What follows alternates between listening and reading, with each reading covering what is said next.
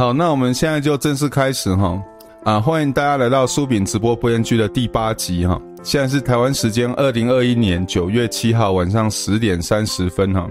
我们今天要谈的主题哈，我把它定做塔利班教大家的管理学了哈。那要开始讲之前哈，我有一些警语啦哈。第一个就是要讲这个题目哈，其实是有一点超出我的 comfort comfort zone 了哈。就有点超出我的舒适区啦。怎么说呢？因为哈，我在准备的时候发觉说，阿富汗其实是一个很复杂的国家哈，然后它的历史也很复杂，那其实有很多错综复杂的因素。所以今天讲这个题目，在阿富汗的部分哈，可能不免还是有一些简化了哈。这是第一个境遇。那第二个就是说，我们在做管理的。研究哈，大概研究的结果大概可以粗分三个层次啊哈。第一个层次就是说，我们找到了证明哈 （proof），那这个 proof 通常都是 mathematically，就用数学的方法证明哈。那这个只要你同意前提，大概结果就是就是这样，除非说数学推导错误。那这个是当然是最强而有力的结果，然后就是 proof。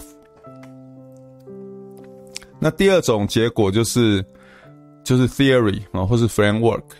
那这个通常就是我们先利用过去的研究哈，或是逻辑，先发展一套 theory 或是 hypothesis，然后再收集资料哈，然后在一定的信心水准以上啊，说我们的 theory 或 hypothesis 是可信的啊。那这个当然是第二个强度了哈，就是。Framework 或是 theory，那今天我们要讲的这个东西哈，大概都没有这两个强度了。今天我们要讲的东西大概就是在第三个强度，叫做 observation，基本上就是我观察塔利班的行为哈，然后再研究一下过去他们的一些决策啊。那我是觉得说。跟我自己在教营运营运管理的策略分析的一些理论啊，事实上是有吻合的地方啊。那今天大概就是就是通过这样的 observation 啊，然后配合我自己在教营运管理决策分析的部分啊，然后分享给大家看，说他们中间有什么吻合的部分啊。大概今天，所以今天的讲的内容大概是。属于 observation 这个层次啊，哈。那所以，呃，今天讲的并没有试着要解释说，或是说没有试着要主张，好，我们今天讲的就是塔利班为什么会成功的唯一理由，哦，并没有这个意思，大概就是根据我对塔利班的观察，然后配合我自己在教的营运管理的决策。分析的部分，然后看看有什么吻合的地方，这大概是今天这个题目的要点了哈。好，那为什么我自己会对塔利班的管理哈决策，或是说他们的决策分析有兴趣呢？哈，那不可否认的就是说，其中多少有一点胜者为王的味道了哈。因为塔利班毕竟是打赢人类有史有历史以来最强的军队嘛，而且是从资源啊、武器装备各方面都远不如美国的状况之下，跟美国交战了二十年之后，获得最后的胜利哈，所以想必他一定有什么事情做对了啦哈，所以这大概是。我对他对塔利班的决策为什么有兴趣的第一个理由，那第二个理由其实是比较比较最近发生的，了哈就是说，当塔利班那个如席卷如旋风一般席卷整个阿富汗，很快就占领首都喀布尔的时候呢，那很多人都在观察说，他们对。正在撤离美国军队跟外国军队的喀布尔机场，啊，会有什么作为？那当然，大家觉得，如果你如果觉得说塔利班是一群狂人呢，哈，或是是一群恐怖分子，那他们当然是占领了首都之后，很可能进一步就会去占领机场啊。但是我发现说，他们并没有啊，他们占领了首都之后呢，事实上对机对机场是是非常非常沉稳哈，没有动作。那我我发现这件事之后，我其实是去问了几个人呢哈，我其实也跟国成兄聊过这件事。那我们教会刚好有一个在美国算是中阶军官吧，他在他在他去了阿富汗 two 总共七次啊，所以至少对那个现场是有相当的了解。那我有问了他这件事啊，那其实非常刚好哈。就是国成兄跟我在我教会的这位朋友哈，都给我一样的答案。他们就说塔塔利班当然不会去扰乱机场啊，因为机场现在正在做的事情是把外国势力从塔利班啊从阿富汗移出嘛。那这本来就是塔利班要的，而且那外国外国势力在机场。做塔利班要的事情，他们干嘛去干扰？哦，呃，我得到的答案刚好从国成兄跟这位在去阿富汗，嗯、有七个 tour 的这个美国中阶的军官得到的答案都一样。那所以，我事实上在刚好跟这个美国中阶军官，我们教会有一个露营啊，所以我们就一起去露营，然后聊了一整个下午，聊了很多。那所以我就问他说：“这样听起来，塔利班在做决策其实是有策略跟管理思考的。”哦，那这位我教会的朋友跟我说：“哦，那当然了，那当然，他他去阿富汗七个 tour，这这是他的观察，他觉得说塔利班做事是有策略跟管理思考的。那所以这两件事加起来，就让我更有兴趣哈，想要了解一下说。”那塔利班他是怎么样在做决策分析？哈，那他们的策略思考跟策略规划是不是可以吻合？哈，我们在营运管理教的一些原理跟原则了哈。所以这大概是今天这一集的的缘起了哈。那所以我在大概八月十九号的时候，在脸书也写了，就是我综合。刚刚这种跟国成兄聊过天，跟我教会这个朋友聊过天哈，然后我就写了一个说，塔利班的决策大致都符合管理学的原理原则哈，策略分析与规划能力比看不起他们的大部分先导人都强上许多了哈，然后那时候就发一个愿啊，说希望哪一天可以谈谈塔利班教大家的管理学要义，所以这大概是这一集的缘起了哈。好，那我们先来看一下。阿富汗哈，阿富汗在哪里哈？所以，呃，如果大家有参与我的直播，现在荧幕上应该秀出的是阿富汗的地图哈，然后呃卫星图。那如果是之后听声音的，当然是看不到这个图了哈。所以我大概帮大家描述一下。所以阿富汗哈，其实是有一个特别要注意的，就是说它的东南方是巴基斯坦。啊，然后它的西方，也就是图的左边是伊朗，啊，然后它其实也有跟中国交界，好，那北方当然就是交接一些大家比较不熟悉的国家。那这一张图，呃的重点是它的东南方是巴基斯坦，啊，这等一下跟塔利班的策略啊有关系哈。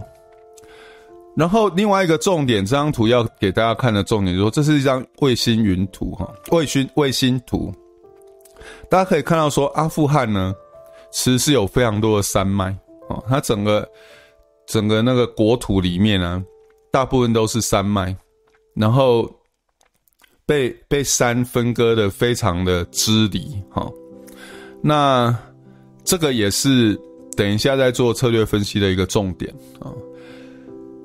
所以呢，然后第二张图哈，第二张图是给大家看这个阿富汗的种族啊。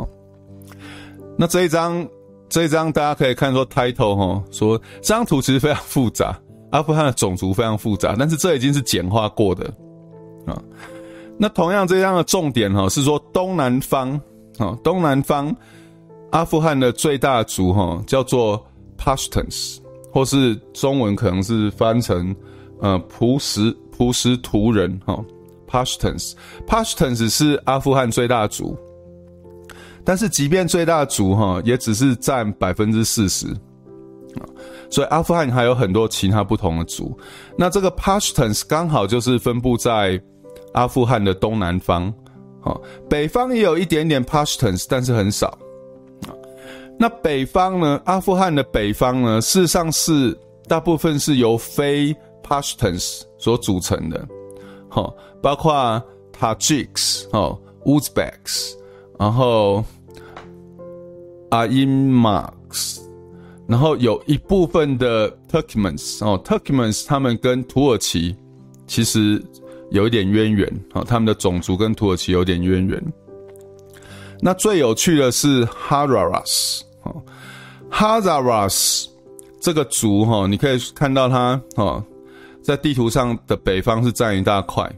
那 Hazaras 跟 Pashtuns，啊，Pashtuns 是回教的逊尼派，Hazaras 是回教的什叶派。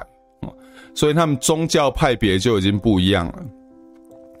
然后 Pashtuns 传统上是游牧民族的文化，但是 Hazaras 是比较是 settler，是那种农耕民族的文化啊。所以 Hazar Hazaras 跟 Pashtuns 他们在民族的在宗教的属性哈，跟民族的属性有很多的不同。好，那这个也是一个重点。就是说，这边这张图有两个重点。第一个重点就是说，阿富汗哦，其实有三个重点。第一个重点就是阿富汗的种族非常复杂啊，然后最大族叫做 Pashtuns，占大概百分之四十啊，就算最大族也只有占百分之四十。然后 Pashtuns 大部分都在东南方，然后北方有很多不同的族哦，啊，其中最特别的是 Hazaras，Hazaras 跟 Pashtuns。宗教的属性不一样啊，然后生活形态的属性也不一样。Pashtuns 是游牧民族，那 Hazaras 比较是像农耕啊，是 settler 的文化哈。那这讲到现在，大家就可以看到说，阿富汗本身其实就是一个很很复杂的国家哈。那所以在这个复杂的因素底下哈，我们先。先来做一下那个 business business environment 的分析啊，就是说，我们我们今天尝试是用商业还有管理的理论来分析塔塔利班的成功嘛，哈。那第一步，我们先来看看说，塔利班他在阿富汗他面对的 business environment 是长什么样子？那我们大概可以总结几个结论呢，哈。第一个就是说，他们要面对的挑战就是阿富汗的地形是多山啊，那多山会造成什么呢？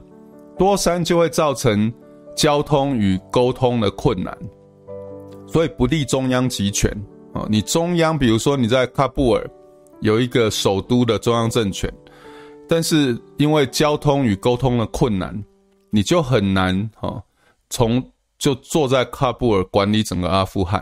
啊，这是第一个，不管是谁哈，包括塔利班都要克服的困难。第二个困难呢，就是多种族多文化，难以形成单一的国家意识，而且这个多种族多文化，甚至包括说我刚讲的 Hazaras 跟 Pashtuns，它是非常不一样哈。逊尼派跟什叶派哈，虽然你说都是回教，但是他们彼此成敌视的程度其实也不输。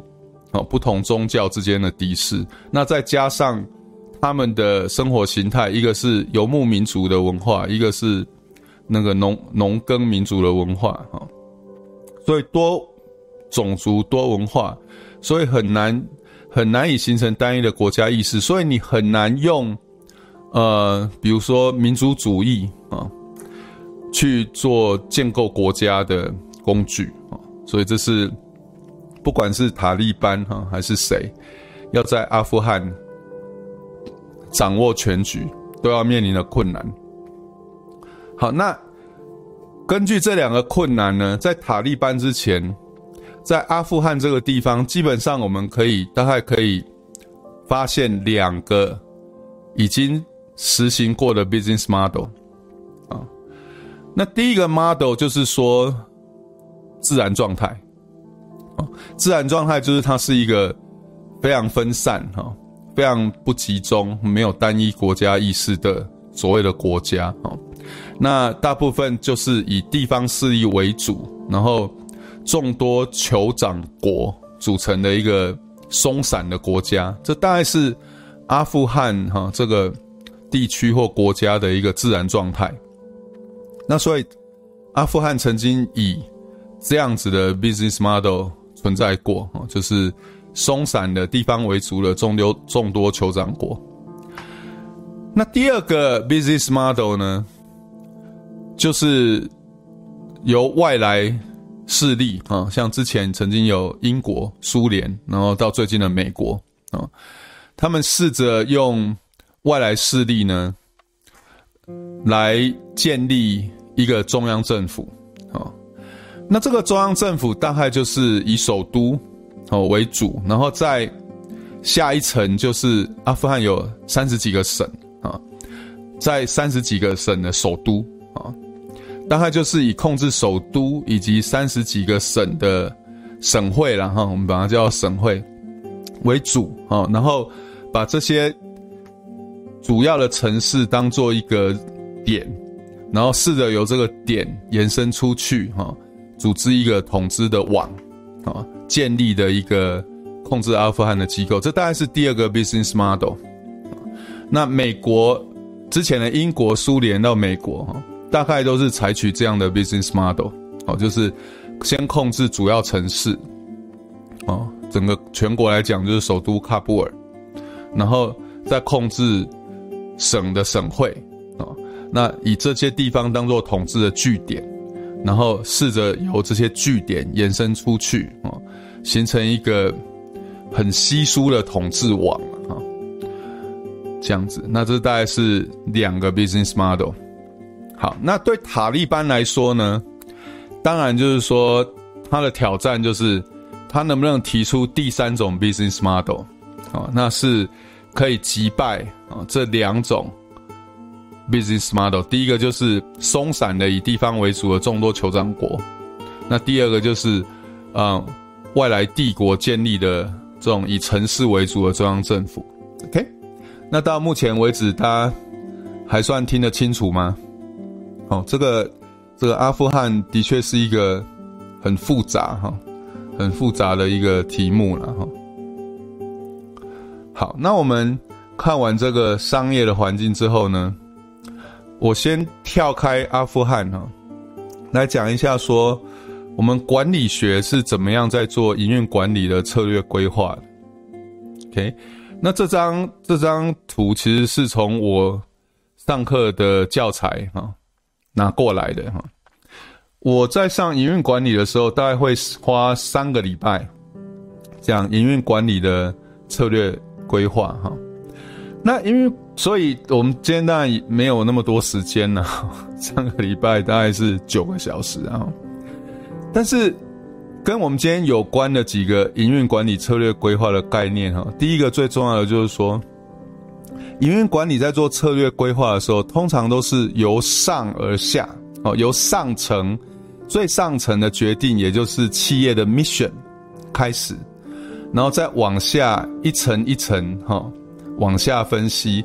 那每一个每每一个下层呢，都要能够支持上层，啊。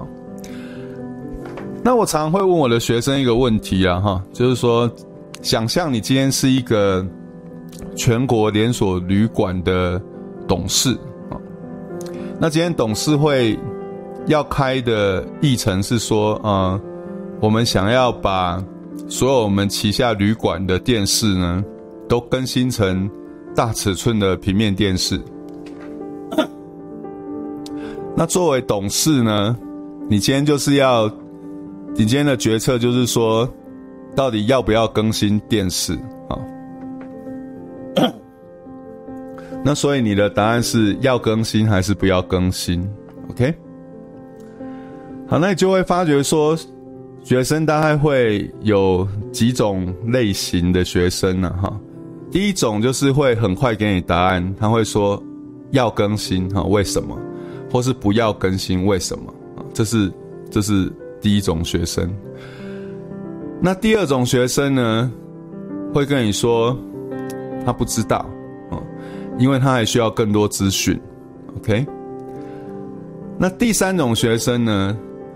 是我认为说是最最好的学生呢，他会跟你说他不知道，他需要更多资讯，然后他也会跟你说他需要的资讯是什么，这样。那显然这个问题当然是要不要更新电视是看状况啊，也就是说你需要更多资讯，那你需要的是什么资讯呢？至少有一个，除了说，或者说。更新要花多少钱呢？啊？然后要花多少时间？这一些那种操作层次的事情之外呢？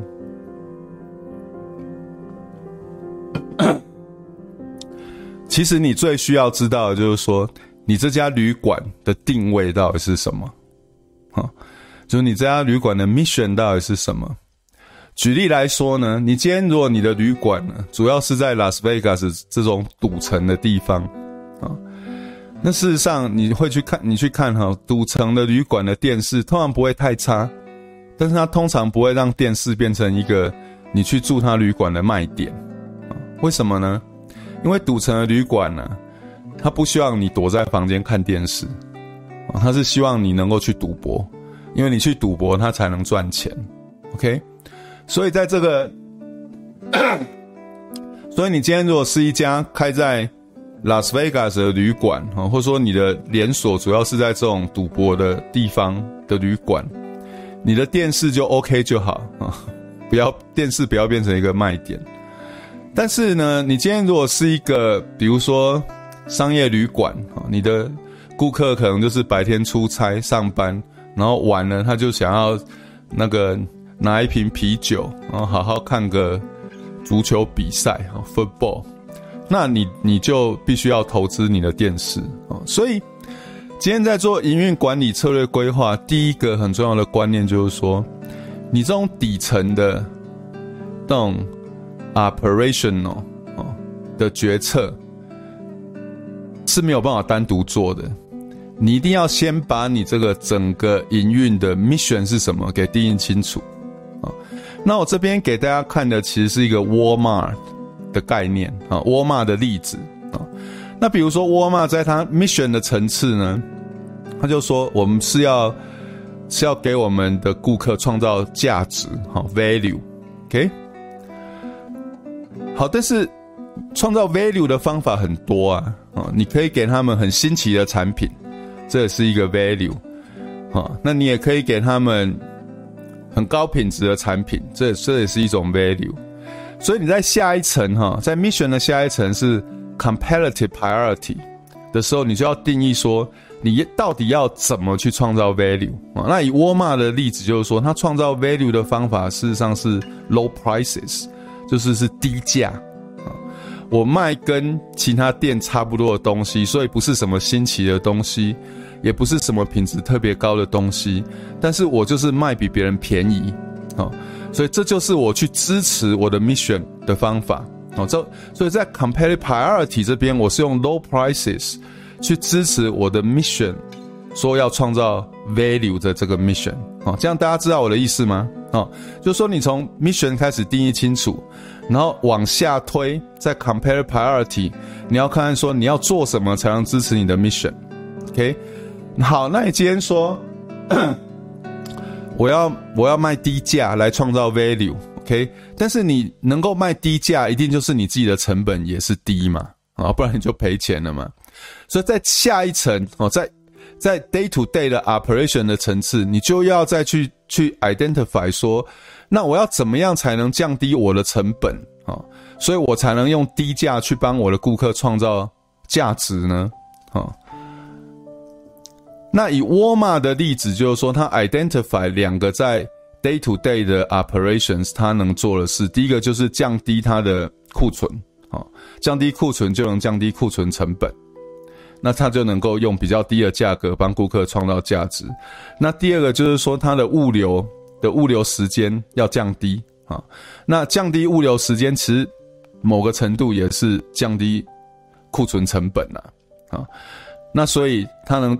能够透过降低物流时间来降低库存成本，那他就能够用比较低的价格帮顾客创造价值。所以你看哦，在最上层是 mission 哈，他要他要帮顾客创造价值，在下一层的 compare priority，comparative priority，你需要讲说我到底要用什么样的方法啊，帮顾客创造价值？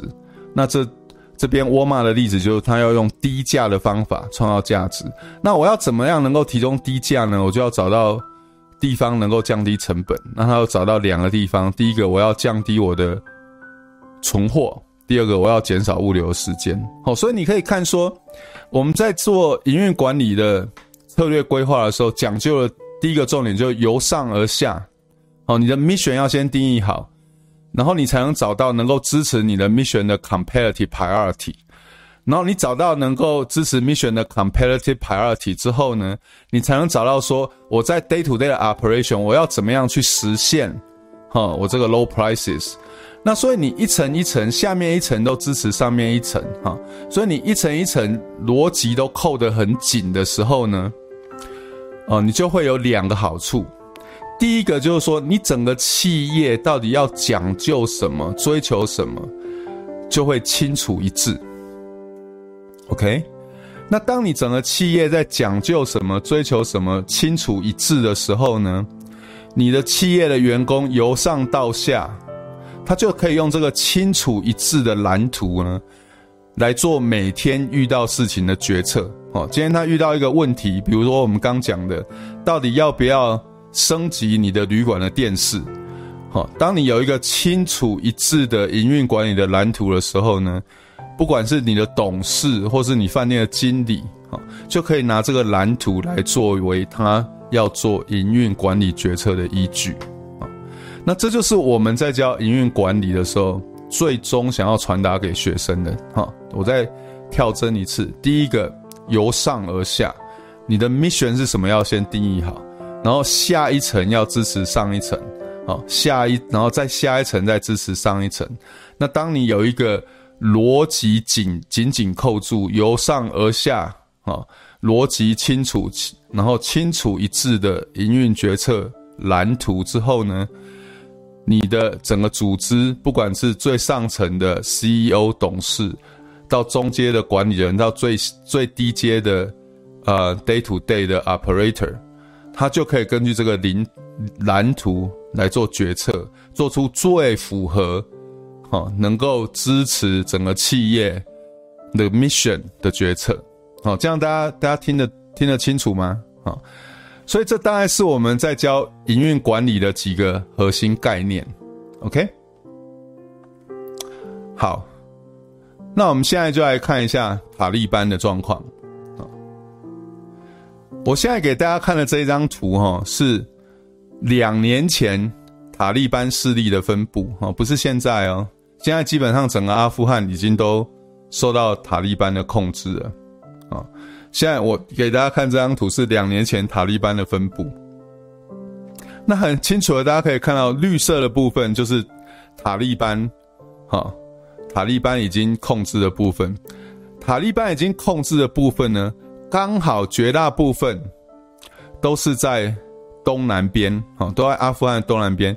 同时呢，也是这个 Pashtuns 这个这个普什图人控制的地方，哈。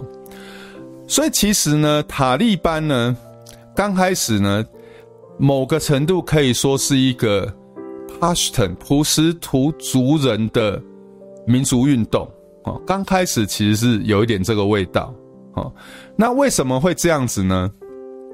因为所有的外来势力呢，都看准了说阿富汗其实是一个种族复杂的国家哦，尤其是最大族是这个 Pashtun 啊，大概占百分之四十，所以所有的外来民族呢，事实上都会利用北方的这些民族啊，哈，Tajiks 啊，那个 Amaks 啊，Hazaras 啊，Uzbeks 啊，他们反而都会重用北方这些非 Pashtuns 族，哦，提高他们的地位。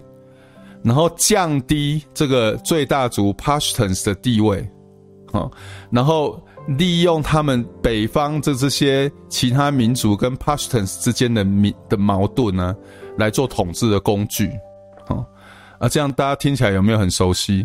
啊，在台湾其实也是一样，啊，就是说最大族的是所谓的台湾，台湾裔啊，台湾族，啊，那所有的外来政权其实都是刻。刻意的去提高其他小少数族群的地位，然后来制造少数族群跟多数族群之间的矛盾。啊，所以塔利班刚开始啊，某个程度是这个 Pashtun 族啊，对于这种族群地位不平等的反弹的一个民族运动。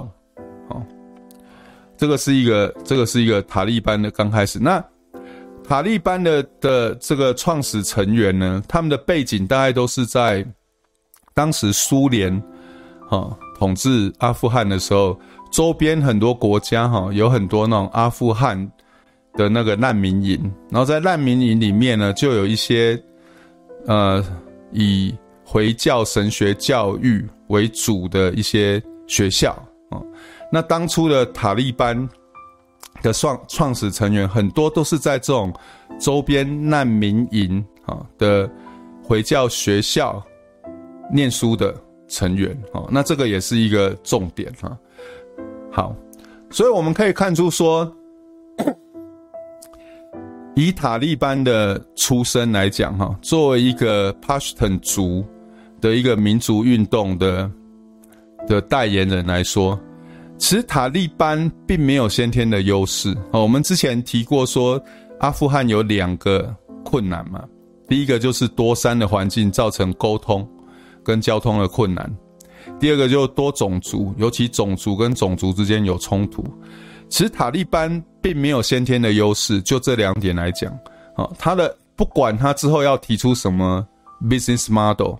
塔利班同样要克服这两件事啊，而且尤其是塔利班跟这个哈扎拉斯啊，这个不不只是教派不同啊，回教教派不同，连那种文化习性都不同啊，所以塔利班在两年前，你可以看他说很顺利的，他就占领了整个阿富汗的东南方，跟少数哈北方属于 Pashtun 势力的地方。但是对于这种传统外来势力运用的北方少数族群的地方，它其实发展是有困难的，OK？所以整个问题就变成有趣的地方，就是那塔利班到底是做了什么事，让他不但克服了我们之前提到阿富汗两个这个 business environment 两个先天的困难点，而且还突破了这个北方。跟他有一些那个历史怨恨的这个其他族群，顺利的统治了整个阿富汗，这变成是今天一个最有趣的问题。OK，好，那所以塔利班做对了什么事呢？第一个，塔利班的愿景是清楚一致的。啊塔利班要在阿富汗做什么？塔塔利班要在阿富汗建立一个以回教教义跟回教法律为依归的回教国，哦，这是他的 mission。而且这个 mission 呢，不只是当初执政的时候，哈，一九九六年的时候，塔利班也曾经在阿富汗顺利执政，也是这个愿景。被美军打跑了，到乡下打游击，也是这个愿景。那今天又重新回来，也是这个愿景，这个愿景是清楚一致的。OK，他们从来没有说啊，那个我们我们已经统治了阿富汗了之后呢，我们就要改变成改变愿景啊，我们就要变成呃学习西方的资本主义啊，或是引进西方的那个法律制度啊，或是配合这种。在那种阿富汗比较城市地方的人的生活方法哦，对这种回教教义的一些严格的规定就比较放松。没有，就是执政的时候也是这个愿景，打跑的时候也是这个愿景啊。然后有一点成功的时候也是这个愿景，失败的时候也是这个愿景，而且这个愿景是清楚一致的。好，所以这这是第一点，塔利班教大家的，就是说他们有一个清楚一致的愿景。也就是回到我刚刚那个沃尔玛的的例子，他的 mission 是清楚一致的。然后呢，你就可以看出说，塔利班在这个清楚一致的愿景下面呢，他一步一步的展开他整个。决策规划的蓝图，每一个下层都是以逻辑紧密的支持上层啊，所以它的整个决策蓝图是符合我们刚讲的由上而下逻辑紧密的决策展开。但是呢，它的组织，它的人呢，又是由下而上的组织建构，就是说这些人都是来自地方的。好，比如说我们刚回到刚刚那一张图。两年前，塔利班已经顺利的控制了整个阿富汗的东南方。他的难题就是变成说，我怎么样在北方这个非 Pashtuns 哦，是其他种族的地方，让他们也接受塔利班的统治，好，或是加入塔利班。那我发觉他们就是他们做了两件事。第一个，他们非常刻意的。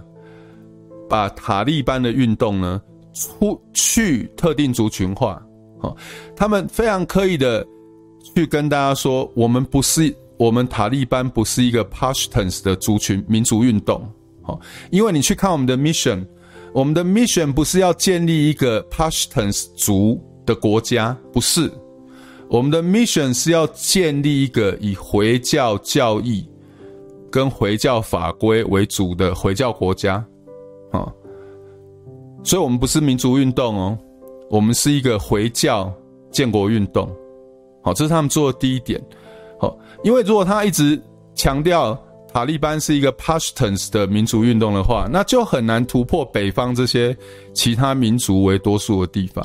OK，所以这是由上而下逻辑紧密的决策展开啊的部分。那第二个他们做的事情呢？就是说，他们到这个各个族的地方啊，去 recruit 当地呢有影响力，好，然后受到当地人敬重的人加入塔利班，变成他们在当地的塔利班代言人，好，所以他们在 Hazaras 这种传统上跟他们那个不同教派，然后生活文化也不一样的地方，他们不是派一个 Pashtuns 族的人进去当塔利班的代言人，进去宣扬塔利班的理念。他们是从当地找到一个大家信任而且敬重的当地人，哦，就是哈拉哈扎拉斯族的族人，哦，来当塔利班在当地的代言人。那因为这个人是在当地受到敬重也有影响力的人，所以他就有办法在当地帮塔利班展开业务。好，那同样的，在其他乌兹别克、Tajiks、Turkmens，好，他们都是用这种策略。所以简单来说呢，塔利班的北方策略，也就是说，他怎么从东南方突破到北方，基本上就是我讲的这两点。第一个，由上而下逻辑紧密的决策展开。我们不是一个 Pashtun 族的民族运动，我们是一个回教的建国运动。这一点。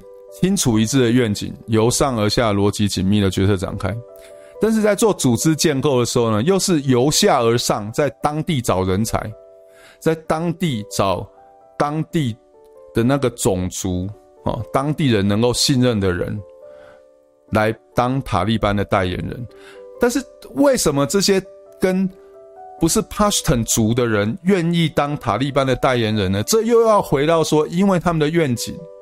是一个突破种族的愿景，所以才能够吸收到这种当地不同种族的人啊，当地的人信任的人，来帮他做塔利班的代言人。好，所以今到现在为止，大家清楚吗？哦，所以塔利班今天，我觉得他们做对的地方，就是跟我在教营运管理的策略分析的时候很很一致的，就是第一个清楚一致的愿景，第二个由上而下逻辑紧密的决策展开，但是在做组织建构的时候，又是由下而上，或是我们简单讲接地气，是从当地族、当地，然后当地的种族找人才。来帮他们代言，但是他们为什么能够从当地的种族跟当地人找到人才呢？这又跟他的愿景是突破种族有关，所以从上到下，其实这整个都全部是连在一起，哦，是一个紧密、逻辑紧密的决策蓝图，所以这个是第一个，我觉得说塔利班教大家的管理学就是这个部分。好，那第二个呢？我发觉说，塔利班其实是非常注重本职学能的训练啊。那他们本职学能的训练包括什么呢？包括第一个愿景啊，因为他们愿景本来就是清楚一致，而且逻辑紧密哦，所以也很容易了解。所以呢，所有加入塔利班的人呢，基本上都是认同了解这个愿景。OK。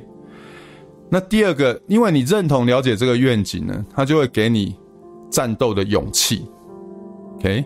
所以其实我读了很多哦，那个塔利班为什么这么快就能够占领阿富汗全境，或是塔利班为什么能成功？我读了很多很多报道，很多很多研究，哈，他们都很一致的说，塔利班的战士呢是非常勇敢的。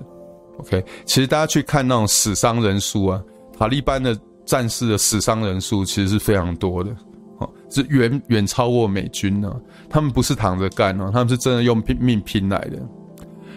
第三个呢，也因为这个愿景清楚一致，而且参加塔利班的人呢都 buy in 这个愿景，哦，所以他们的战斗的本质学能，哦，一样，很多研究都指出说，他们其实是很有战斗能力的。OK，然后很多研究有同时同时提到说，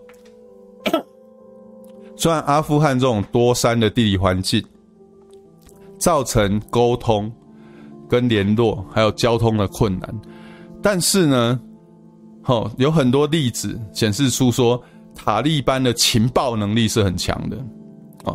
对于那种美军啊，或是说国际联盟啊。他们要有什么调动啊？常常就发觉说，哎、他们的情报是是非常灵通的。OK，那他们本职学能的训练还包括什么呢？就说在克服这种阿富汗多山的环境，然后沟通、交通各方面不便呢、就会发觉说他们的协调哦，就说不同地区，比如说这个区块跟另外一个区块，虽然被高山阻隔。理论上来说，应该是联络不容易，但是有很多证据发觉说，他们整个塔利班的组织虽然分散，但是他们彼此之间的协调的 collaboration，事实上是可以到一个非常一致的状况。好，那这个等一下我会特别来讨论说，为什么哦，他们可以在这种阿富汗多山，然后交通沟通不易的环境。某个程度能够发挥这种沟通协调的功能。那另外一个很多报告都有提到，就是说塔利班非常会宣传，而且他们的宣传哦，不是用那种图，不是只是普通的宣传，他们很会做那种 social media 的宣传，脸书、Twitter 哦，网络的宣传，甚至简讯哦，各种现代的这种电子化的宣传。他们非常厉害，所以这大概是第二个塔利班成功的地方，就是说，因为他们有清楚一致的愿景，哦，所以他加入塔利班的人呢，都愿意啊接受一定程度的训练。那这些训练包括对愿景的了解，哦，那因为支持愿景产生的勇气。战斗的能力、情报的能力，然后不同组织分散在各地，但是能依然能够协调的能力，还有善于宣传。哦，每次塔利班打了什么胜仗，哦，马上就是那个 social media 简讯这种网络哦，各种电子宣传马上搭配上去，所以营造一股那种塔利班势不可挡的气氛啊。所以这大概是他们成功的第二个因素。他们成功的第三个因素呢，啊，很特别啊，我我觉得也非常值得台派借鉴。就是我若问大家，那个策划九一一的头头是谁？大家一定马上说宾拉登，对不对？我若问大家说，那个在伊拉克之前在伊拉克独裁的是谁？大家一定说海山。我如果问大家说，之前在，呃，之前在那个叙利亚，哦，不是叙利亚，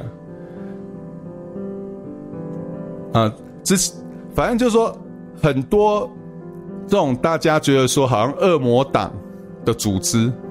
基本上大家都可以讲出一个人名来代表那个组织，好，像我刚刚讲的，那个讲到伊拉克就是海山，讲到策划九一就是宾拉登，但是我如果问大家说塔利班的头头是谁，有没有人说得出一个名字？当然啦，研究塔利班的人，他当然可以说出几个名字啦。几个塔利班的领导人，他绝对还是有领导人的。但是对一般大众来讲，塔利班相对于其他组织，哈，对对，叙利亚是阿塞德，没错。塔利班相对于其他组织很特别的，就是说，他其实没有那么突出的单一领导人。所以你看，哈，伊拉克，当美国抓到海山之后。基本上，海山的统治那一股势力就垮了。美国杀了宾拉登，基本上策划九一一的那一股势力就垮了。但是塔利班呢？美国事实上做过两件事。第一个，他们试着一样，就是所谓斩首计划，擒谁擒贼先擒王。他们事实上曾经成功的击败的那个逮捕杀死塔利班很多高阶领导人。但是塔利班还在，他们也曾经策划塔利班的人比塔利班的领导人彼此仇视对方，哦，想要搞内乱，结果没也没成功，塔利班还在。好，那这个在管理学哈，在管理学，我们就是说哈，管理学有有曾经有这个辩论啊，就是说什么样是好的管理人或是领导人。到底是领导人，到底是生出来的，就是说与天俱来的哦，是没有办法教的，还是说管理人呢？好的管理人其实是可以训练出来的哦。管理学曾经有这一个辩论过，那后来有很多本书呢，哦，其中最有名的一个理论呢，就是说好的组织呢，需要的是 clock builder，不是 clock tailor。哦，什么是 clock tailor？就是说我今天要知道几点哦，那可能有一个人天赋异禀，很会观天象，看太阳的位置。哦，你问他现在大概几点，他就可以告诉你，而且他的答案大致大致是正确的。那你这个一个组织里面呢，你有一个 clock tailor 呢，你当然你大大概也可以知道现在是几点。但是问题就是说，这个 clock tailor 有一天他会不在。那他不在了之后，你这个组织就没有办法知道现在是几点了，啊，那所以呢，现代的管理理论其实是在强调说，你不应该去找拼命去挖掘 clock tailor，你要找的是 clock builder。如果说这一个领导人能够带领大家造一个时钟，啊，那这个时钟造好之后呢，大家只要看那个时钟就会知道几点，就算那个。领导大家建那个时钟的人已经不在了，只要那个时钟还在，大家只要看那个时钟，还是知道几点，这样子这个组织才能稳固。啊，大家知道我的意思哈？所以你看哦，塔利班相对于其他的所谓，我们把它叫邪恶组织好了，然后加 quotation 邪恶组织来说，他很特别的，就是说，他们很重视 Clark Builder，但是而不是依赖 Clark Taylor。OK，因为很清楚了嘛，你今天不去 Google 或是不去特别研究，大家其实是很难讲出一个单一代表塔利班的人。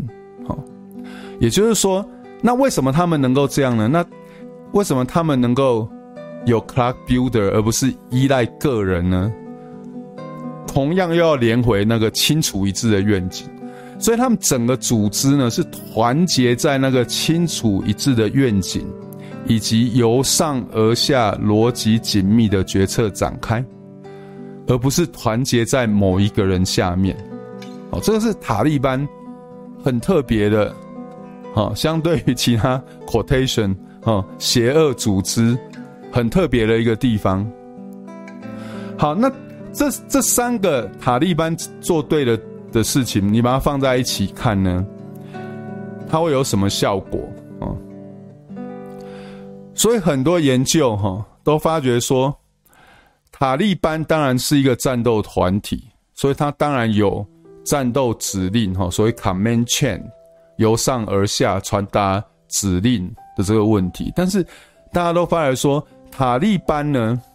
它同时拥有机械式组织的效率哦，所以好，所谓的机械式组织就是说，组织像机械一样哈，这个齿轮卡那个齿轮都是先设计好的，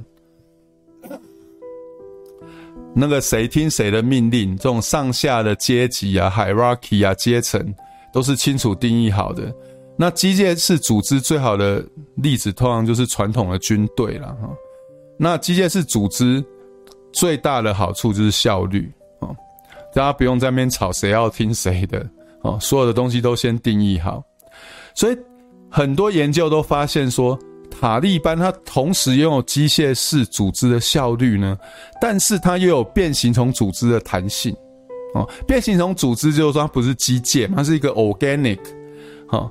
那它随时会变成什么样子，是根据它的环境而定的。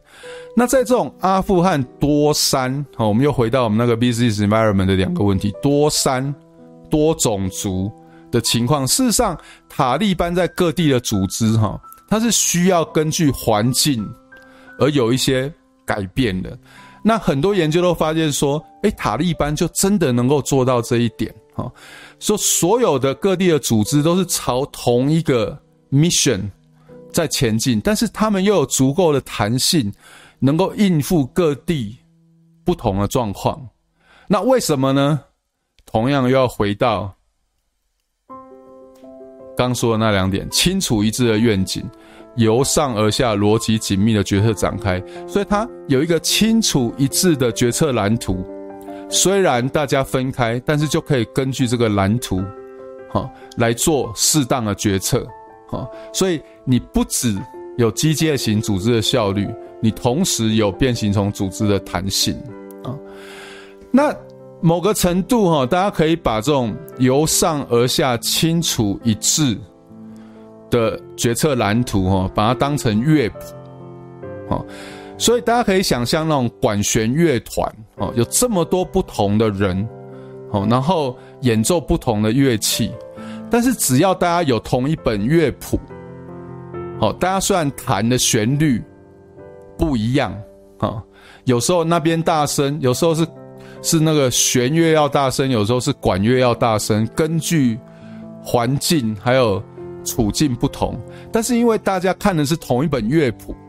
所以基本上，大家奏出来的是同样的乐章啊，这样大家理解了哈。所以你那个由上而下清楚一致、逻辑紧密展开的那个决策蓝图，基本上就取代了单一的人，哦，它就变成你整个大家组织信仰的是那一个决策蓝图，是那个 mission，是那个愿景，而不是个人。那这样子，你就有机会能够拥有机械式的组织效率以及变形虫组织的弹性。但是我在看塔利班呢、我看他们大概是比这种管弦乐团还要再进一步，因为管弦乐团呢，基本上还是有一个指挥，但是塔利班我刚刚讲了，大家连那个指挥是谁都搞不太清楚，所以塔利班的组织哈，可能更像是那种爵士乐团。哦，所以他的那一个谱啊，可能是没有写的那么详细，但是是清楚的，就是要建立一个在地上的回教国，然后大家就是根据那个基本的基本的基调哈，基本的和弦的 progression，每个地区的塔利班组织就像爵士乐团里面的各个乐手，他连指挥都不用啊，甚至他某个部分也可以即兴。但是他们合奏起来就是还是一个完整的乐章，OK。所以这大概是到目前为止哈，我认为说塔利班教大家的管理学，其实跟我在学校教学生的这个营运管理的决策理论是有很多相似的地方，OK。好，那塔利班除了这些之外呢，他还做了，他还有什么更厉害的地方呢？第一个，我们刚刚讲了阿富汗的两个问题，好，多山交通与沟通困难，不利中央集权，但是因为它有一个 由上而下清楚一致、逻辑紧密的决策蓝图，这个不止不是问题，哦，它还变成像爵士乐团的不同的乐手一样，好，这个然后各个乐手还会即兴，这个多山交通。与沟通困难，反而变成它相对于其他两个 business model，就是众多酋长国、组织松散的酋长国以及外国势力兼支持的中央政府，啊，相对来说，哎，这个变成是它一个利多，哎，哈，因为它能够适应这个阿富汗特有的环境，发展出一个特殊的组织形态，所以多山交通与沟通困难，不利中央集权，反而变成是它一个利多。那同样的，多种族多文化难以形成单一的国家意识，也因为他那个由上而下清楚一致的愿景，啊，能够在当地网罗当地的人才，啊，帮塔利班代言推广塔利班的业务。哎，这个种族多多种族多文化对外国势力来讲是一个头痛的问题，但是这个反而变成是塔利班的一个利多，哎，OK。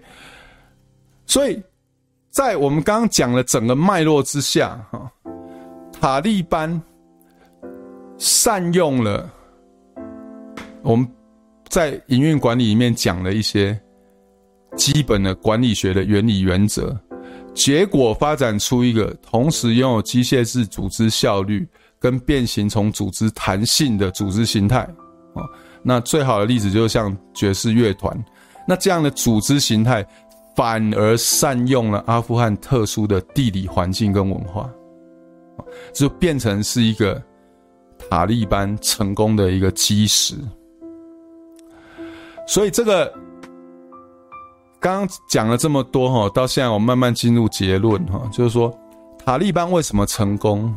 因为它能够建构有效对付这种美国支持的阿富汗政府的营运策略。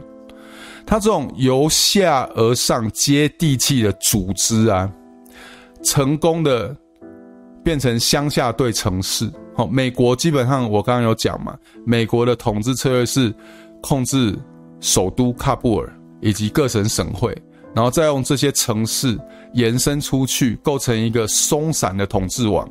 但是这个网统治网触及不到的绝大部分的乡下，都是用塔。塔利班反而用他的这个那个营运策略发展起来，所以他最后变成就是可以用那种面积广大的乡下来对付这种点跟点跟点连连成那种稀疏的线的这个阿富汗政府。那一旦比如说他把那种城市外面延伸出去的一些检查哨或者检查站给攻下来了，把那种。接连几个重要城市的公路给占下来了。事实上，这种以城市为统治基础的这个统治组织啊，一下子就垮掉了，因为你这个城市就完全被孤立成几个零星的点啊。分散对集中，因为它有这种类似爵士乐团的组织，所以它虽然组织分散在各个不同的地方，但是他们还是可以根据愿景以及由上而下逻辑紧密的这个决策蓝图来做很多沟通跟协调。好，所以他们虽然分散，但是他们还是可以协调。那相对于这种集中在首都喀布尔的这种美国支持的阿富汗政府的营运策略，它只要那个连接点的线被切断，好，其实整个组织很快就会垮台。那再来就是本土对外来，哦，他们的人都是在当地的人，哦，是接地气的。那不像说阿富汗的政府，哈，事实上到后来，阿富汗虽然有所谓的民主选举，啊，但是那民主选举出来的总统其实也不太。其实我看很多报道，就是说你在大概是首都，然后省会在下面，其实他连人都派不出去了啊。就算派出去，其实很多都只是那个总统的亲信，根本就是外来的人，跟当地没有任何关系啊。所以塔利班他。相反的，塔利班的人是从本土挖掘出来，是从当地挖掘出来的，所以它又形成一个本土对外来。好，所以当那种塔利班势不可挡的气势出来之后，这种乡下对城市、分散对集中、集中本土对外来的这个营运管理策略，很快就发挥了很大的效果。所以这大概就是塔利班教大家的管理学。好，那这个是，这个是我我看到的一篇 paper 哈，我这个我这个内容是读了很多新闻报道哈，跟一些研究报告哈，但是我主要哈，包括给大家看的几张图，主要都是这个 Dor Doronsoro 二零一九年的一个战略分析报告哈，啊，那个 title 叫做 Taliban's Winning Strategy 哈。我很多的内容都是仰赖这一篇报告哈，OK，包括我给大家看的图，那三啊两给大家看的图，除了卫星图之外，其他也都是这个报告来的哈。好，那这个报告它最后有一个结论哈，大概把我们刚刚的这些讨论全部都都连在一起了哈。它的这个报告是英文的，所以我先。念英文给大家听，那之后再帮大家翻译啊哈。他说，On the ground observation and reliable evidence suggests that Taliban has an efficient leadership, are learning from their mistakes, and are quick to exploit the weakness of their adversaries.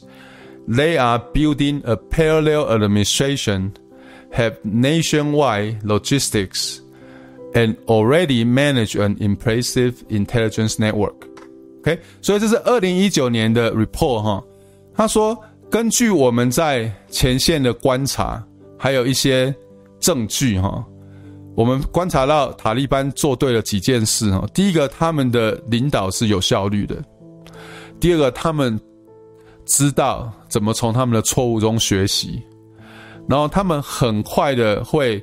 发掘，然后利用对手的弱点，然后他们在各地有效的建立这种平行的管理，或是平行的政府，然后有全国性的后勤补给网络，然后也能够管理哦非常让人啊敬佩的情报网络。OK，哎、其实我刚漏讲一点哦，我再回去讲。我在我刚说善用阿富汗特殊的地理环境跟文化，其中有一点哦，就是回到说这个 Pashtuns 在阿富汗的东南方哈，其实阿富汗东南方是哪一个国家？大家还记得吗？是巴基斯坦。那巴基斯坦在跟阿富汗交接的这个部分呢，其实绝大部分也是 Pashtuns，是同一族的人，所以。塔利班哈一直打不死，尤其在东南方打不死的一个原因哈，就是说，因为巴基斯坦是美国的盟国啊，至少说台面上是盟国，所以美国没有办法明目张胆的对巴基斯坦进行军事行动啊，所以呢，塔利班善用了这一点哦，所以他们在东南方，就算有时候被盟国逼得比较紧的时候呢，这个。东南方的塔利班就会跑到巴基斯坦去，然后在巴基斯坦呢休息，重新组合，然后甚至招募更多那个 Pashtuns 族的人呢，然后带着人、武器跟装备再回来阿富汗继续作战。哦，所以基本上呢，除了我刚刚讲的那些那个塔利班善用阿富汗特有的环境之外，还有这一点，他利用跟巴基斯坦，好这个紧邻，然后控制通往巴基斯坦的道路，建立了。好，支援塔利班的全国性网络。然后美国因为巴基斯坦是他的盟国，明明知道这样，但是又没有办法对巴基斯坦进行大规模的武力行动。哦，所以这造变成说，再怎么样，塔利班在东南方有一定的基本盘，然后这个基本盘，这个补给网络甚至可以补给到那阿富汗的全国各地。哈，这刚刚漏讲的。OK。所以我们可以看出，说那个 Dora Doris Doreen Sorrell 在二零一九年写的这个报告，其实很多点哦，跟我们的观察都有雷同的地方。OK，所以这大概是塔利班为什么会成功的一个原因呢？哈，那当然，现在大家最关心的就是说，现在塔利班成功的控制了阿富汗全境。那接下来，塔利班是会跟一九九六年的塔利班一样，严格的实施回教的律法，哦，包括歧视女性、限制女性的部分呢？还是说，二零二一年的塔利班会进化？现既然他现在已经控制阿富汗全境啊，而且也试着跟其他国家发展外交关系，他是不是会世俗化？啊，那。这个问题呢，有些人是觉得有可能会啊，因为他们有看到说，我刚刚讲塔利班在各个不同的统治区，比如说塔利班在统治城市的时候，它通常就会比较有弹性啊，相对于统治乡下啊，因为城市的人可能不是不是那么重视宗教哈，然后也可能有比较多比较多其他的花样，然后就不是过着那么啊遵守回教律法的生活。所以，大家有人觉得说，有可能二零二一年的塔利班会跟一九九六年的塔利班有所不同哦，它有可能会比较软性啊，有可能会比较世俗化哦。有人是抱着这样的期待，但是呢，从我们刚刚这样一路下来的分析，整个塔利班的核心竞争力是什么？就是那个清楚一致的愿景。如果我们刚刚那个分析是对的的话呢，那基本上，这个相对于认为他会世俗化的人的主张呢，我事实上也可以说，他们一路就是靠着清这个清楚一致的愿景，要建在世上建立一个回教国哦，按照回教法律的回教国。如果这个是他们过去成功的原因。啊，你说他们在掌控阿富汗全境之后，会突然放弃这个愿景？我看，我看也是值得商榷了哈。当然，这这个都都值得继续观察了。我不是说一定一定不会啦，但是我要说的是，如果这个清楚一致的愿景是他们一路一路以来成功的主要原因，其实没有什么道理。在他们成功之后，突然会放弃啦。那如果真的放弃，搞不好也会引起更多其他的问题啦。哈。不过这个这个当然就是之后我们可以继续观察啦。好，那接下来我们要开放 call in 哈，所以现在我先在 Google Meet 开一个聊天室。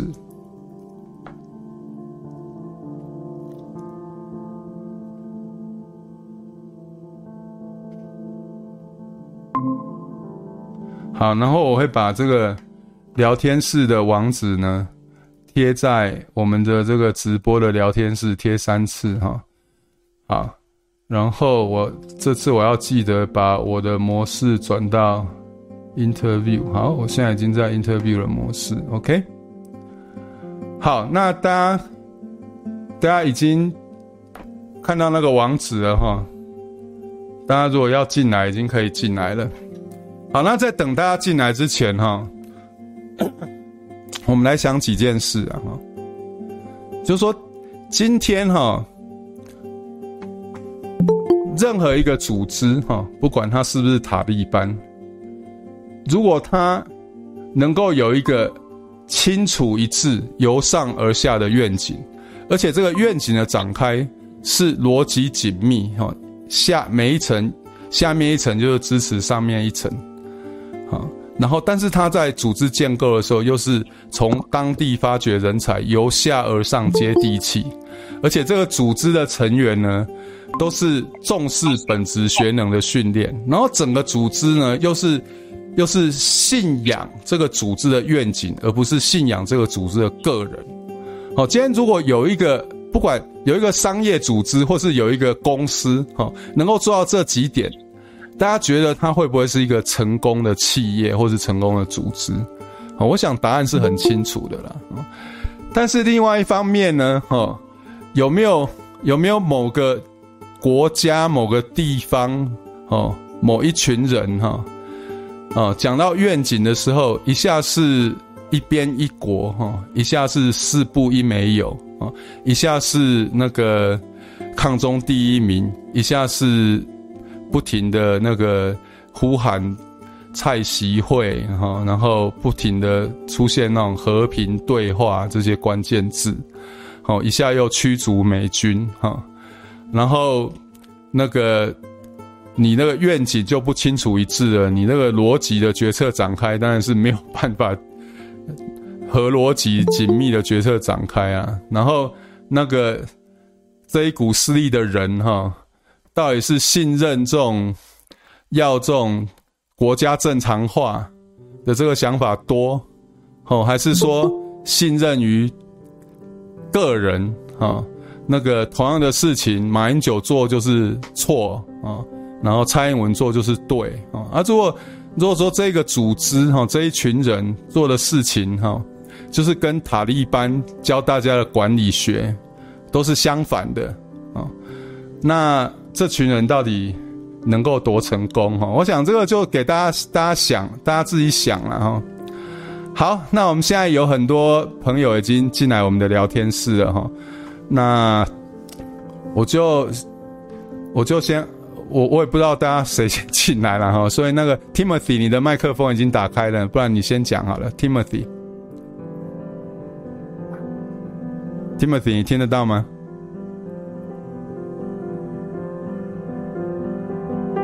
？Hello，在聊天室的大家听得到我的声音吗？听得到，可以哈，听得到。那那王爱迪，你先讲好了。Hello，Hello，饼大，嗨，你好。也有，嗨嗨，我的问题好有点多，就是针对你刚刚说的内容啦，就是说你前面有提到说北方策略有一个。就寻找各地具有影响力的人加入，就是找一些代言人。对对。但是他在寻找的时候，他要怎么取得他们的信任？就不会说我我去找你。对。就是说你要怎么建立这个信任呢？就是我为什么要帮你做事这样？哦，我。那第二个是。嗯、好好。哎，啊，你继续讲，我把问题记下来。哎，第二个是就是有提到，就是那这个我没有记录到，就是说。塔利班，我提你前面有讲到一段塔利班，他们战斗死亡的人数也是蛮多的，就是用啊、呃，很像那种人命去换。那之前那个丙大有在脸书也有提到，就是你比较担心在台湾可能会发生这种区域的小冲突。嗯哼，那我觉得这就很容易被带向，也是台湾就是常常被问的一个问题，就是说真的上战场你要不要打？就是说他们是。不要看台湾，我们看他们，就是说他们怎么那个愿景跟勇气，对对对，就是这一张图，他们是为为什么会有这样子的勇气啦？OK，好，我的问题是这样，好，然后还有一个就是，呃，因为他们的那个地理就是多山多多种族，所以他们没有一个突出的单一领导人。对，那当然我就会想问说，那他们决策的时候，比如说决策之间。他们有各自不同的冲突的时候，不一样的时候，嗯、他们要怎么解决？OK，好，要要怎么协调？好，然后后其实后面有提到，就是说时钟的例子啊，嗯哼，就这个网友，我看到一个网友的问题跟我的问题很像，就是说他们在塔利班体系内初期有没有针对定义进行斗争？比如说时钟好了，我要做电子的，嗯、我还是要做传统的？了解。这我我的意思是这个，就即便是我们有一个共同的，比如像他们有一个共同的要建立一个回教的国家，但是应该也是会有不同的概念。那他们怎么会去接受这样子的差异？可能也没有统统一啊，也没有一致啦，我不知道，可能也有差异。但是他们可以在这差异下继续进行他们的这些活动。了解，好。然后最后，哦、呃，最后则是跟刚刚的问题有点像啦。就是觉得就是他们地方跟地方之间，当然他们南部可能就是好像是由南向北，对。那北部的部分，他们在寻找当地的代言。嗯。那如果说他们代言跟代言之间本来就有一些摩擦跟冲突的话，嗯哼，那他们要怎么去克服这个问题？OK，好。那讲，比如说我，对对，大概知道我意思。了解 了解。问题有点多。好，我我先回 okay, okay, 回答一下哈，因为这个。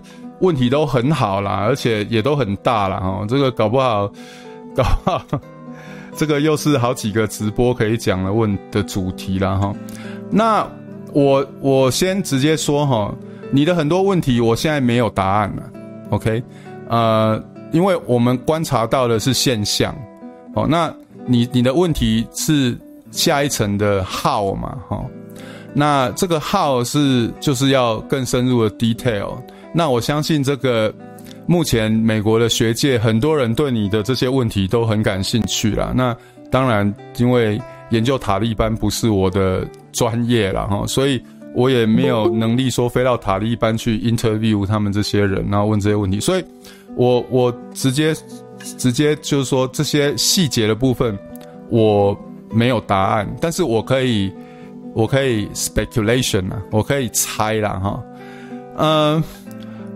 我我认为有一点我要跟大家分享的，就是说，因为台湾的文化不是这种一神一神制的文化哈，台湾是多比较是多神制的信仰，就什么都是什么都可以是神，什么东西都可以拜嘛哈，所以台湾人可能不太能深刻体会那种那种一神制国家哈。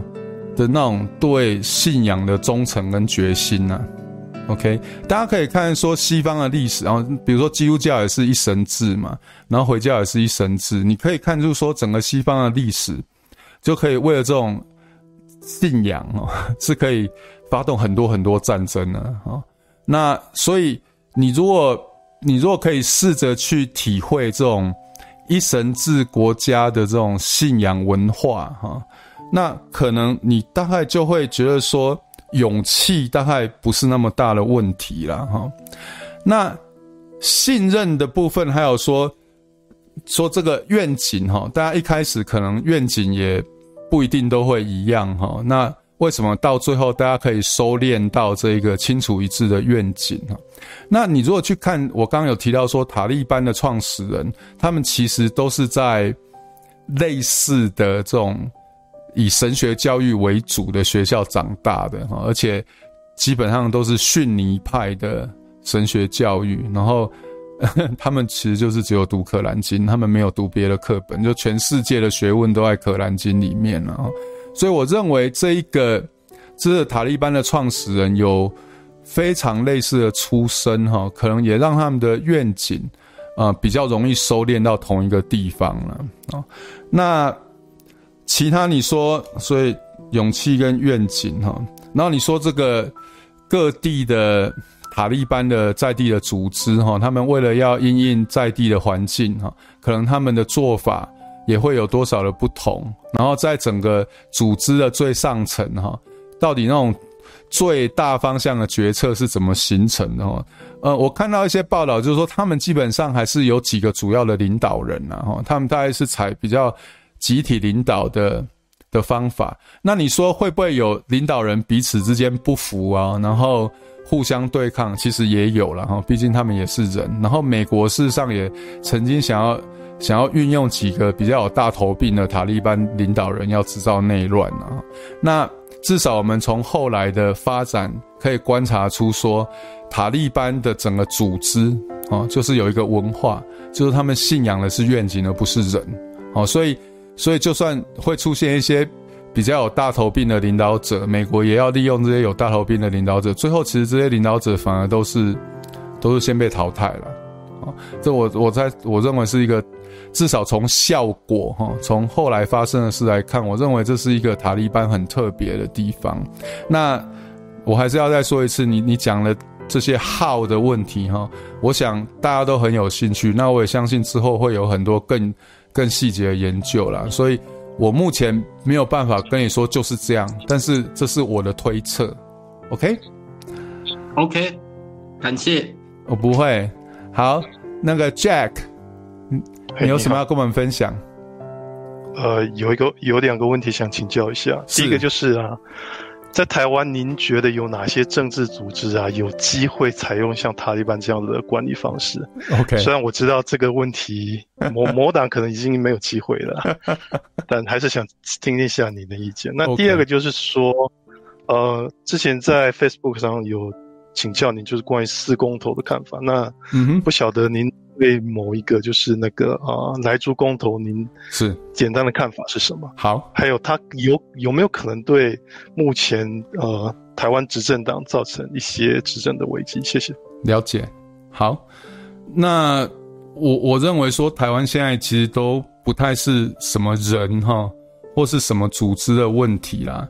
其实大家都都生活在台湾嘛哈，所以大家大家一定都有观察到跟我类似的的。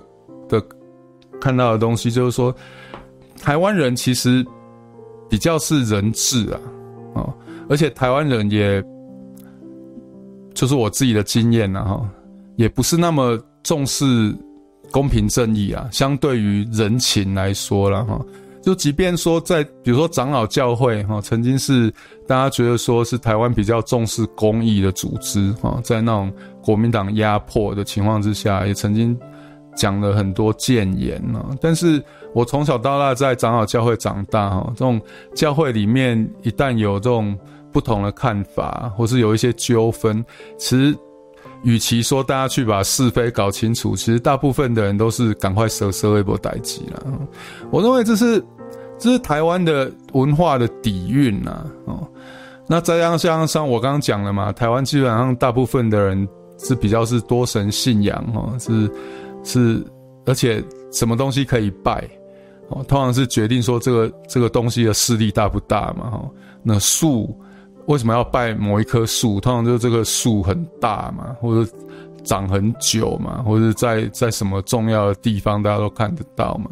我认为台湾的这个文化底蕴，造成我们现在的状况，就是就变成说塔利班的这种。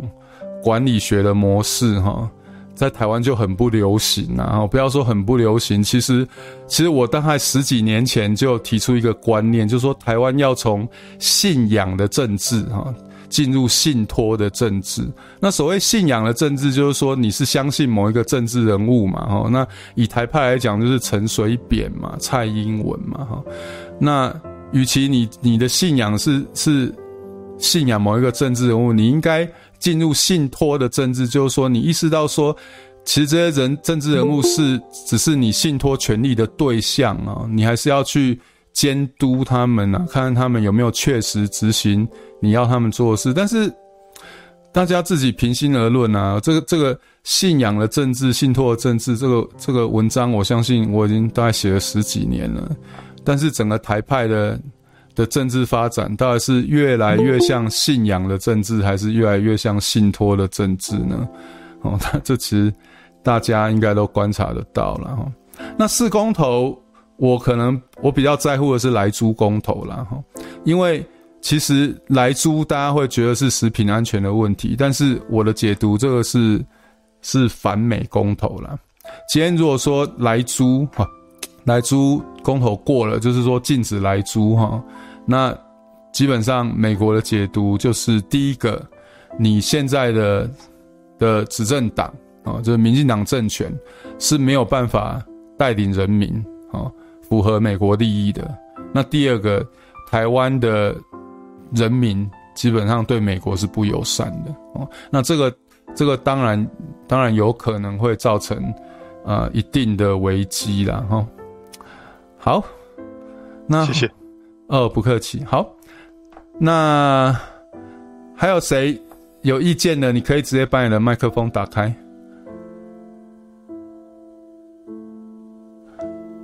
老师你好，我有个问题想要请教，虽然跟今天的主题比较没有什么关系。好，请讲。就是我每次在台湾，就现在台湾的现况，像民进党，我觉得他们像是在两岸政策啊、土地政策，或是当五倍券也好，我觉得都不是很理想。我不，其实我其实也不是那么喜欢。但每次投票的时候，更我又更不可能去投那个国民党，对，因为我又更不喜欢。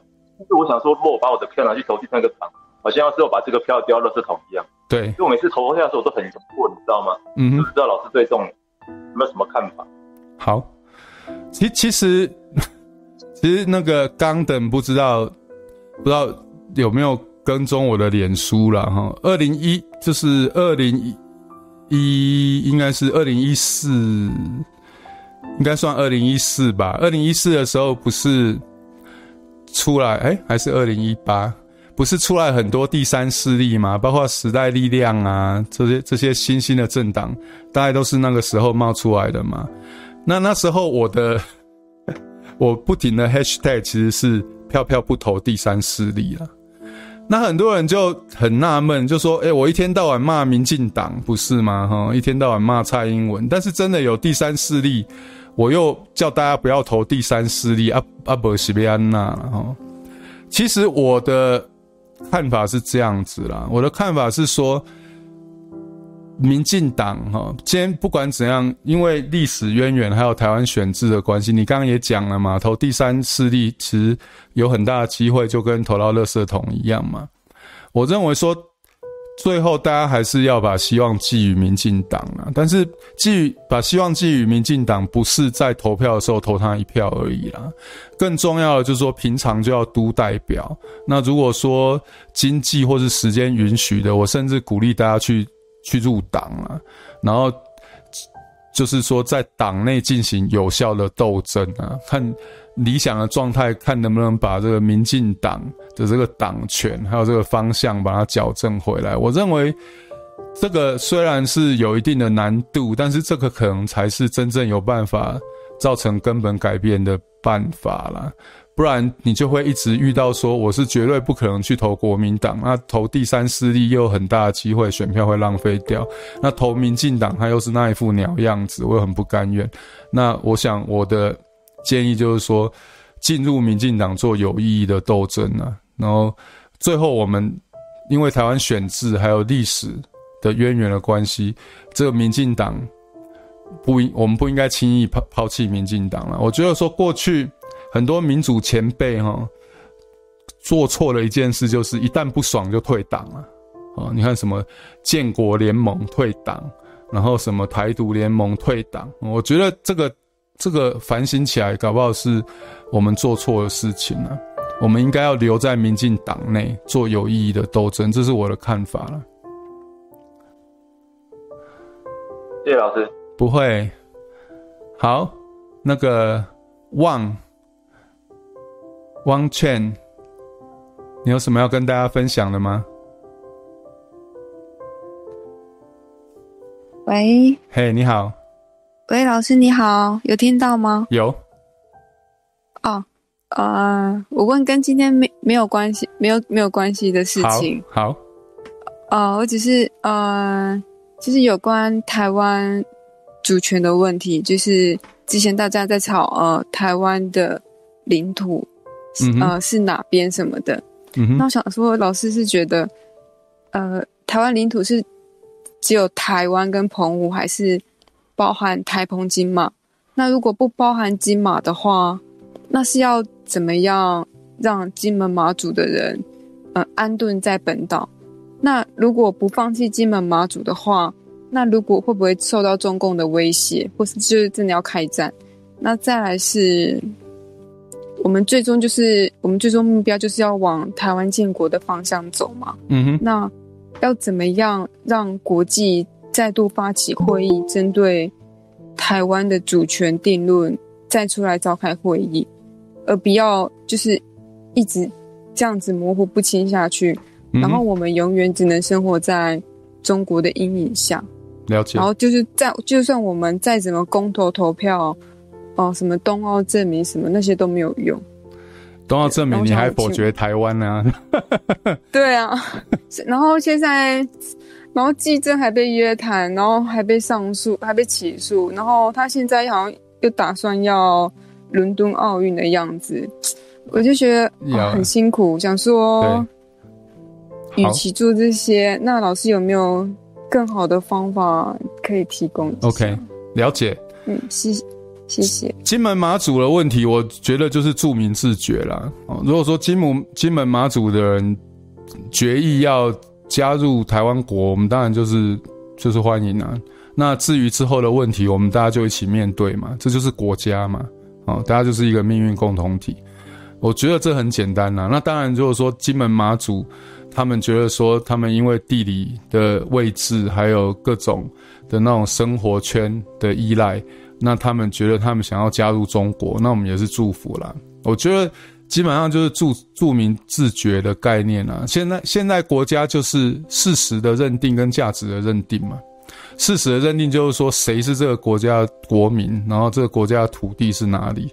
那价值的认定就是就是在宪法里面，我们就说我们是要。是怎么样的政治形态？我们重视什么样的价值？哈，那基本上现在民主国家就是依赖事实的认定跟价值的认定。那金门马祖的问题，我认为很简单，对我来讲很简单，就是著名自觉了。那你说，你说要怎么让国际能够认认可台湾变成一个正常国家？我觉得。目前至少在目前这个阶段，问题不在国际啦，问题在台湾本岛啦。因为台湾本岛，呃，你说不想脱离中国独立的，可能就一群人了嘛。那认为说现在得过且过很好的又一大群啊。对不对？那现在总统八百多万票，他说的是中华民国台湾，他说我们已经独立啦，我们不用再做什么事。那他很多人也觉得这样 OK 啊，所以我认为说，与其去关心说国际不知道什么时候要承认台湾，我认为说我们现在的问题其实是在岛内了，就是说怎么让岛内有足够多的人觉得说台湾要变成一个正常国家，而且愿意付出一定的代价，哦，追求台湾国家正常化。我觉得这可能是我们要想的第一步。那那对我来讲，哦，第一步就是台派十守则啦，就是你事情要能够分析分析清楚，账要能够算清楚，然后自己的优点缺点要能够确实的知道，然后敌人的策略你要能看得清楚，不要一一直认为说敌人就是傻瓜，就是笨蛋，然后自己就是天纵英明，全世界大家都爱你。我认为 可能从这边先做起吧。OK，好，嗯，好好，谢谢老师，谢谢谢谢。那个易伟，不好意思让你等很久。好的，有听到吗？有。好，我的问题是这样子的，那当初美国选，应该是说阿富汗这二十年来的一个政体，是当初美国。自己觉得他们这样中央集权比较好呢？嗯哼，还是、嗯、对，是是怎么产生？就说为什么外国势力会选择那个那个商业模式？是不是就是以城市为主的？OK，好，对，了解。呃，同样的哈，这个。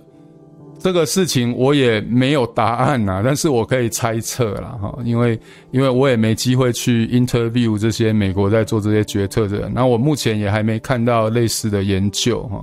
那我的推想是说，因为如果大家观察英国哈，然后苏联还有美国，他们大致都是采行这样子的。管理模式哈，就是以主要城市为主为，然后建立这些点之后，再把点连成线，然后再试着用这些线组织一个薄弱的统治网。我认为说这个这个有一部分可能是单纯的，就是因为这个可能是最 最 feasible 了，就说最容易达成的统治方法了哈。呃，那。另外一方面就是说，这些城市也是人口跟资源集中的地区，所以虽然在面积上来讲，看起来好像统治的面积不够大，但是。正因为不需要统治太大的面积，所以外来势力比较容易控制这些城市啊。我的猜测是这样子啊，但是是不是就是这样哈？我想有依赖未来就是专门研究这个这个阿富汗的这个专家学者哈，进一步的研究。那我如果有看到这些研究的话，也会分享给大家了哈。国成兄是你吗？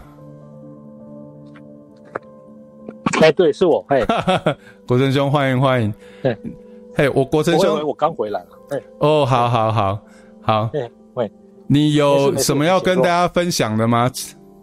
没没有，我刚才听到那个金马那个哦，我倒是觉得蛮有兴趣的啦。好好，不过我没有听得很清楚，因为我赶快急着找连接进来。OK，刚才那个金马的问题可以再稍微重述一下。好，那个他的问题是说。将来如果台湾变成一个正常国家，哈，那金马要怎么处理金马的问题？是说我们就把金马归给中国，然后把金马现在住在金马的人安顿在台湾，还是说就是包括金马，还是就是就是不要金马这样？那我的看法就是说，我认为就是著民自觉啦，就是说如果金马的人愿意加入。那个正常化之后的台湾国，那当然他就是我们的国民。那不管之后有什么问题，大家就一起承担嘛，就是命运共同体的概念，这样。那这个哈，也就是说，他金马的确对台湾来讲是一个非常困难的问题啦。对，因为。这个就要看台湾如果成为正常国家的过程是什么。嗯哼，因为台湾如果成为正常国家的过程，哦，是需要得到中国的同意的话，那这个金马是是因为它在历史上来讲长期是归属于中国，但是归属给台湾的时间又已经好几十年了，所以到时候这个这个民族自觉、著名自觉的范围，哦。这个金马是要怎么样来进行？哦，这个恐怕就必须会要跟就中国会有可以插嘴的空间啊。了解，对，这是一个很大的问题。所以当时这个这个金马的存在，其实美国那时候对于这个金马是认为说，这一定是冲突的根源啊，而且这个地方基本上是不能防守的，很难防守。所以啊，换句话说，如果你台湾保留的金马，就是中华民国保留金马。第一个是让美国更容易卷入跟中国之间的战争，嗯，好，那又很难打，又非打不可，好，所以美国当时是很希望蒋中正放弃金马，但是蒋中正不肯放弃金马，中国又来打金马的时候，那美国当然只能两害相权取其轻嘛，就是协助蒋中正保卫金马。那接下来就是说台湾，就刚才那个问题，为什么我会？觉得非常的有兴趣，就是说，这个金马看虽然小，但是到时候怎么处理金马的问题，其实就是台湾要如何独立的问题了。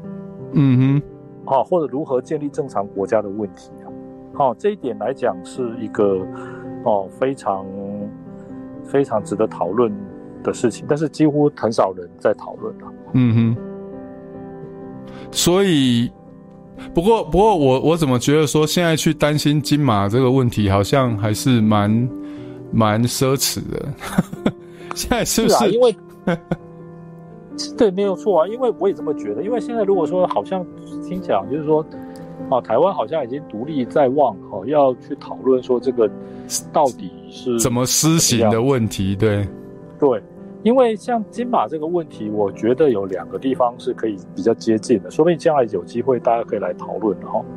第一个就是克里米亚，嗯哼，啊，因为克里米亚传统上是属于俄罗斯的嘛，对，那里面的人也是恶意的人居多。后来因为乌克兰这个被一九一七年建立的苏联所并吞嘛，嗯哼，那被并吞之后呢，当时的。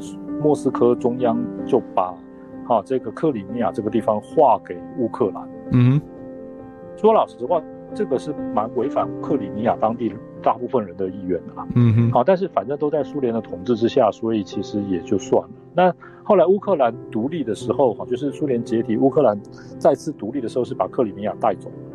那克里米亚的人不想被带走，所以好，他们就亲俄。所以为了这个地方，就是俄乌之间的关系一直就很紧张。嗯哼，这是最像金马嘛，就是说金马本来跟台湾没关系，但是呢。啊，这个中华民国撤退到台湾来之后，就把金马硬跟台湾又连在一起了。嗯，那但是金马本地的人的态度是比较亲中的嘛，那就跟克里米亚人是比较亲俄，是很接近的。嗯哼，好，所以那这个到最后结果就是克里米亚是先独后统嘛，他就是先从乌克兰独立之后再加入俄罗斯联邦嘛。嗯哼，啊，那老实讲，这个，但是呢，这个。所以这个当，但是台湾独立又跟乌克兰到时候如果真的要独立也不太一样，因为乌克兰那个时候是苏联解体之后，他就自己有人就再就是揭竿而起嘛。对。但是台湾现在来讲的话，并不在中国的统治之下，中国出什么状况，台湾的人不必揭竿而起，自己宣布说脱离中国的统治而独立。嗯哼。好，所以这个不太一样。第二个比较一不一样的是，好，这个东马，好，就是马来西亚，哈。啊，有这个西马，就是马来半岛的这个主体称为半岛。嗯哼，那另外的部分就是在婆罗洲的沙巴跟沙劳越嘛，啊，跟沙沙拉跟沙拉越这两个邦嘛。那在英国殖民的时候，其实这些地方都是独立的，就是都是在英国的统治之下。啊，半岛、新加坡，然后沙巴跟沙拉越，这个都是英国的殖民地啊。嗯哼，那后来呢？这个英国离开了之后，这四个地方就合并成为这个马来西亚了。嗯、但是沙巴跟沙劳越，哦，这个在地理位置上来讲，其实是跟印尼是接近的。嗯哼，好，所以印尼是一直想把这两个地方吃下来。那后来呢？这个这个英国跟是出兵啊，就是阻止了印尼把这两个地方吃下来。嗯哼，好，所以这两个地方就还是属于。马来西亚的一部分嘛，那这个也就是说，你到时候就一个国家会存在着就是国土的分隔，或者说有一个国土跟另外一个国家相当接近啊的问，跟这个国家的本部距离很远的问题啊。嗯哼，好，那这个当然金跟金马跟台湾的距离这个概念也蛮接近的。不过我还是非常同意一点啊，就是说哈，台湾现在好像。谈到金马将来归属，好像是已经独立在望的这种感觉。实际上，现在台湾哦，我看根本不是独立在望啊，我看根本是统一在望啊，对不对？你看这个和平协议，好，这个阴影始终就是不散嘛。然后几乎所有的人哦，都是在用各式各样的方式在谈和平协议，只是有人说和平发展，有人说和平协定啊，等等等等。那这个和平协议呢，现在来讲说，如果要跟中国签，一定是。中国必须出现让中国满意的条件，中国才会签嘛。嗯哼，那中国会满意的条件会是什么？那答案是很清楚的啦。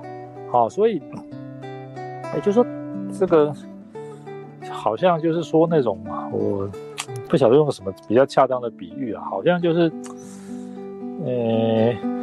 不过，不过就是说这个问题是值得思考的啦，因为这个在迈向台湾正常化的过程中，总是会遇到嘛，最后一定会遇到。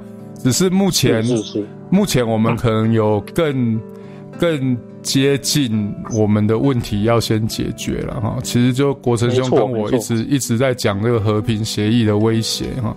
对啊，那个蔡总统。当选当天马上丢出和平对话嘛，这个关键字都有嘛，对。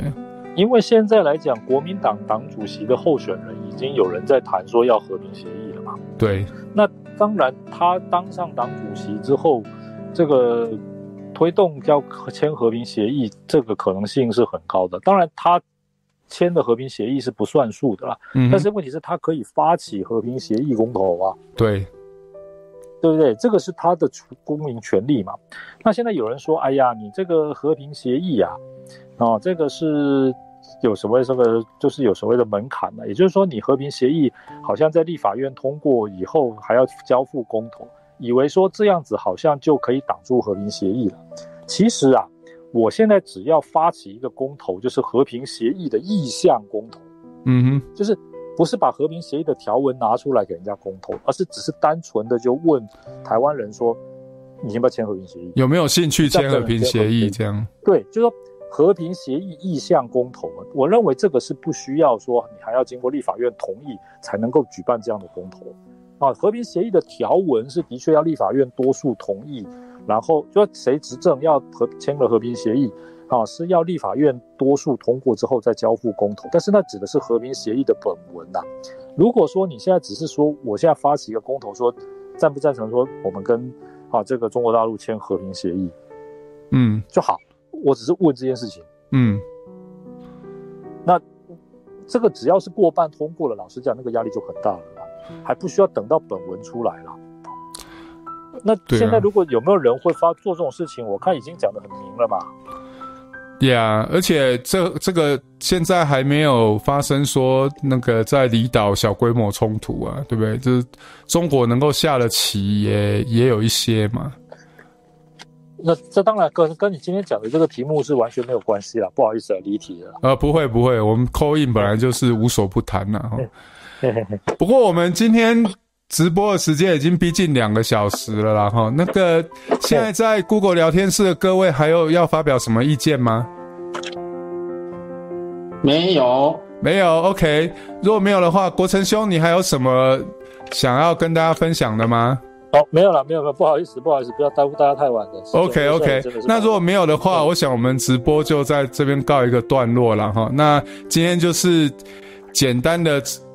就我的观察啊，然后就是说塔利班的一些决策还有组织形态符合我自己在教的营运管理的部分，跟大家做分享啊。那我认为说，对台派最重要的可能就是两点吧，呃，三点吧。第一个就是清楚一致的愿景啊。啊，然后根据这个愿景，由上而下逻辑紧密的决策展开了哈。那第二个就是本质学能的训练啊，包括对愿景的了解啊，追求愿景的勇气、战斗的能力、情报的能力、协调的能力、宣传的能力。